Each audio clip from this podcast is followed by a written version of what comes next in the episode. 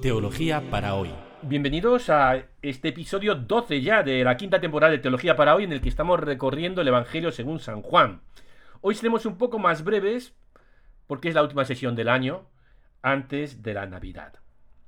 El episodio que vamos a comentar es uno de los más famosos de todo el Nuevo Testamento. El encuentro de Jesús con la mujer adúltera. Episodio tan famoso en el que Jesús salva a una mujer de morir lapidada. Se trata de un pasaje muy especial por varios motivos. Y uno de ellos es que este pasaje es una interpolación. ¿eh? Y explico qué quiere decir interpolación. Una interpolación es un texto que ha sido insertado en medio de otro.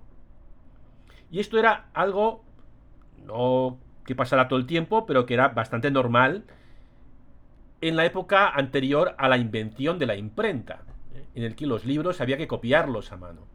Entonces, a veces el, el, que estaba copiando el libro, en mitad de un libro metía algo, pues con otro origen. Y esto es exactamente lo que pasa en este episodio de la mujer adúltera, que no forma parte, que no formaba parte originalmente del Evangelio según San Juan, sino que fue introducido más tarde por algunos copistas de los manuscritos del Evangelio según San Juan. ¿Y por qué sabemos esto? Porque los manuscritos más antiguos que se conservan de este Evangelio no contienen este pasaje, no contienen el pasaje de la mujer adúltera. Sabéis que los originales de los evangelios y de todos los demás libros de la Biblia no se conservan. Del evangelio, de los evangelios tenemos copias fragmentarias de los siglos segundo y tercero y la copia completa más antigua de la Biblia cristiana la tenemos a partir del siglo IV. Después de que en el año 313 Constantino, el emperador Constantino, legalizara el cristianismo. Y ahora sí, los cristianos pueden hacer un proyecto muy gordo, que era muy importante, que era publicar una Biblia, copiar una Biblia entera. Esto, esto era como, como construir un palacio en términos de, recursos. Bueno, pues las dos copias más antiguas que tenemos de la Biblia son de comienzos del siglo IV y son dos copias más o menos de la misma época, se llaman el Codex Vaticanus, adivinad dónde está, ¿eh? en el Vaticano, y el Codex Sinaiticus, que solía estar en un monasterio en el Sinaí, ahora está en el British Library en Londres. Bueno, ninguno de estos dos códices contiene este pasaje. Papiros que contienen gran parte del Evangelio de Juan y que deberían contener este pasaje del siglo, de inicio del siglo III, ¿eh? Eh, concretamente los papiros 66 y 75, los papiros están numerados para que los expertos sepan cuál es cuál, tampoco contienen este evangelio, este pasaje de la eh, adúltera. Pasan directamente del capítulo 752 al 812. Por supuesto, estos números, estos capítulos y versículos se pusieron muchísimo más tarde. Así que varios copistas metieron este esta historia sobre Jesús en mitad del Evangelio según San Juan, pero hoy es considerado por todas las denominaciones cristianas como parte del Evangelio. ¿Cuándo sucedió esto? Pues no se sabe. Siglo III, IV, quizá incluso más tarde. Bien, originalmente, por lo tanto, era un texto independiente, un relato sobre Jesús, que circuló de forma autónoma, sin pertenecer a ninguno de los cuatro evangelios canónicos. Puede que quizás haya pertenecido al Evangelio de los Hebreos, que es un evangelio apócrifo. Hay algunas, algunos indicios sobre esto. Pero era un relato sobre Jesús que no pertenecía a ninguno de los evangelios que probablemente circuló como una historia sobre Jesús ¿eh? independiente, primero de forma oral y luego de forma escrita. Y algún copista insertó este relato en este punto del Evangelio según San Juan, después de 752, Pero se conservan también manuscritos en los que este relato aparece en otros lugares del Evangelio de Juan, o incluso hay manuscritos donde este relato aparece en el Evangelio según San Lucas. Lo cual da testimonio de que efectivamente eh, eh, no pertenece a ninguno de los cuatro evangelios canónicos, sino que es una tradición eh, independiente. Así que es un relato que tiene una historia de transmisión, de recuerdo peculiar, pero no cabe duda de que podemos estar agradecidos a esos copistas que la insertaron en los, evangelios, porque sin, sin esa gran idea de insertarla en un evangelio, muy probablemente se hubiera perdido. Y hubiera sido una gran pérdida, ¿eh? una, una lástima perdernos esta preciosa historia sobre Jesús. Y así vamos a empezar a leer. Y se volvieron cada uno a su casa. Por su parte, Jesús se retiró al monte de los olivos. Al amanecer se presentó de nuevo en el templo, y todo el pueblo acudía a él, y sentándose les enseñaba. Cierro la cita. Estos tres versículos sitúan la acción en la explanada que rodea el templo de Jerusalén. Recordemos que en el episodio anterior Jesús eh, eh, estaba mm, predicando en el templo de Jerusalén. Ahora dice que salió del templo, salió de la ciudad, se fue al monte de los olivos, pero que a la mañana siguiente regresó. Y esto se corresponde con lo que Jesús, según los sinópticos, hizo en la última semana de su vida.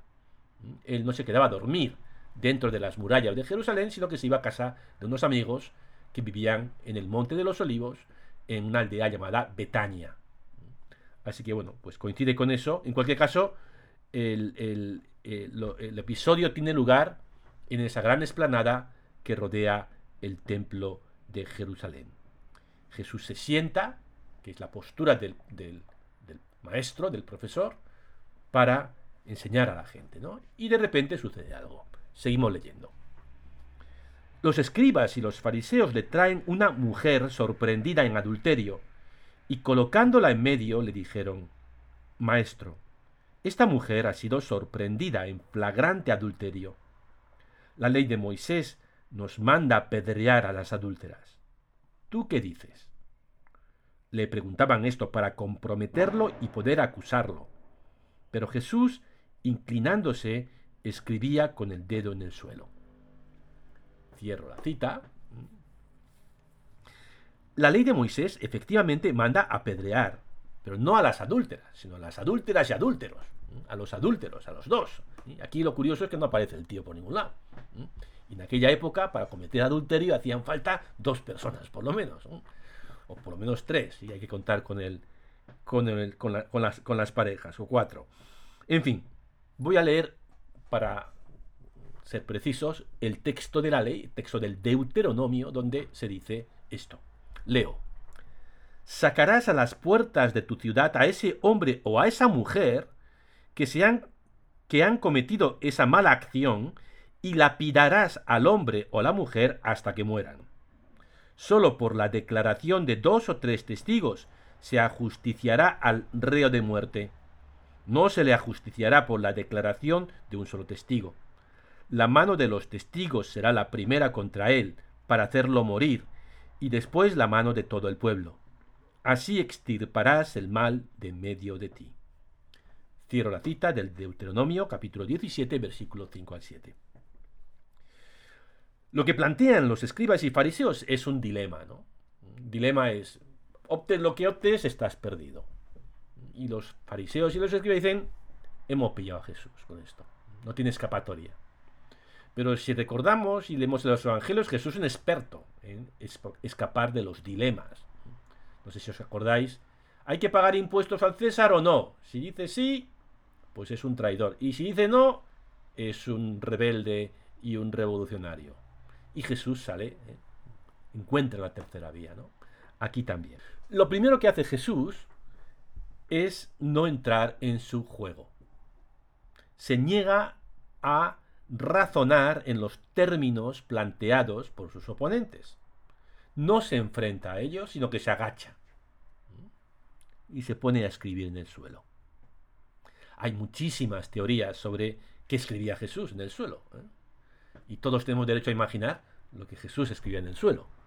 Pero nadie, no hay, datos para saber qué, escribía Jesús en el suelo, no hay modo. En fin, que Jesús lo que hace es eh, no enfrentarse, sino agacharse y escribir en el suelo. Y entonces, cuando insisten, bueno, voy a seguir leyendo, como insistían en preguntarle, se incorporó y les dijo, el que esté sin pecado, que le tire la primera piedra. E inclinándose otra vez, siguió escribiendo. Entonces, al oírlo, se fueron escabullendo uno a uno, empezando por los más viejos.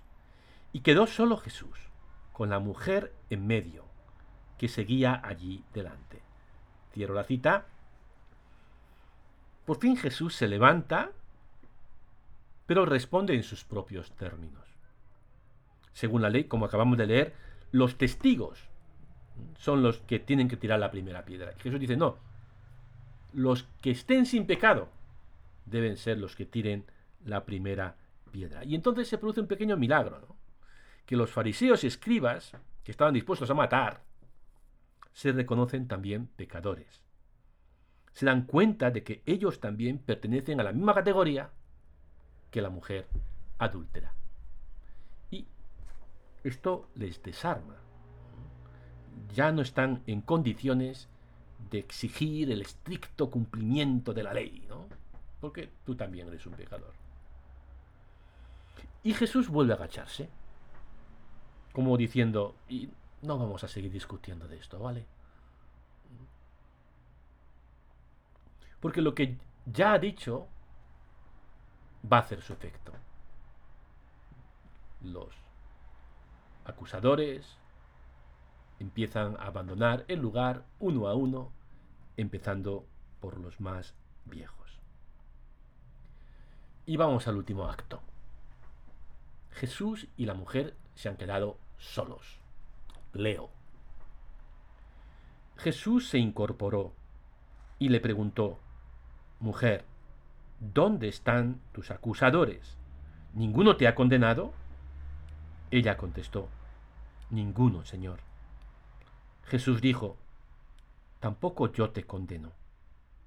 Anda y en adelante no peques más. Cierro la cita y aquí termina la historia bíblica. Jesús ha estado agachado casi todo el tiempo, como no queriendo entrar en conversación. Y ahora se pone en pie y se pone a la altura de la mujer y ahora sí está dispuesto al diálogo. En ningún momento dice que el adulterio esté bien o que sea una cosa de poca importancia. Pero no condena a la mujer, sino que la invita a aprovechar este momento como una oportunidad para empezar de nuevo. La perdona sin condiciones. Para esta mujer, el pasado ya no es una carga y se abre para ella un futuro.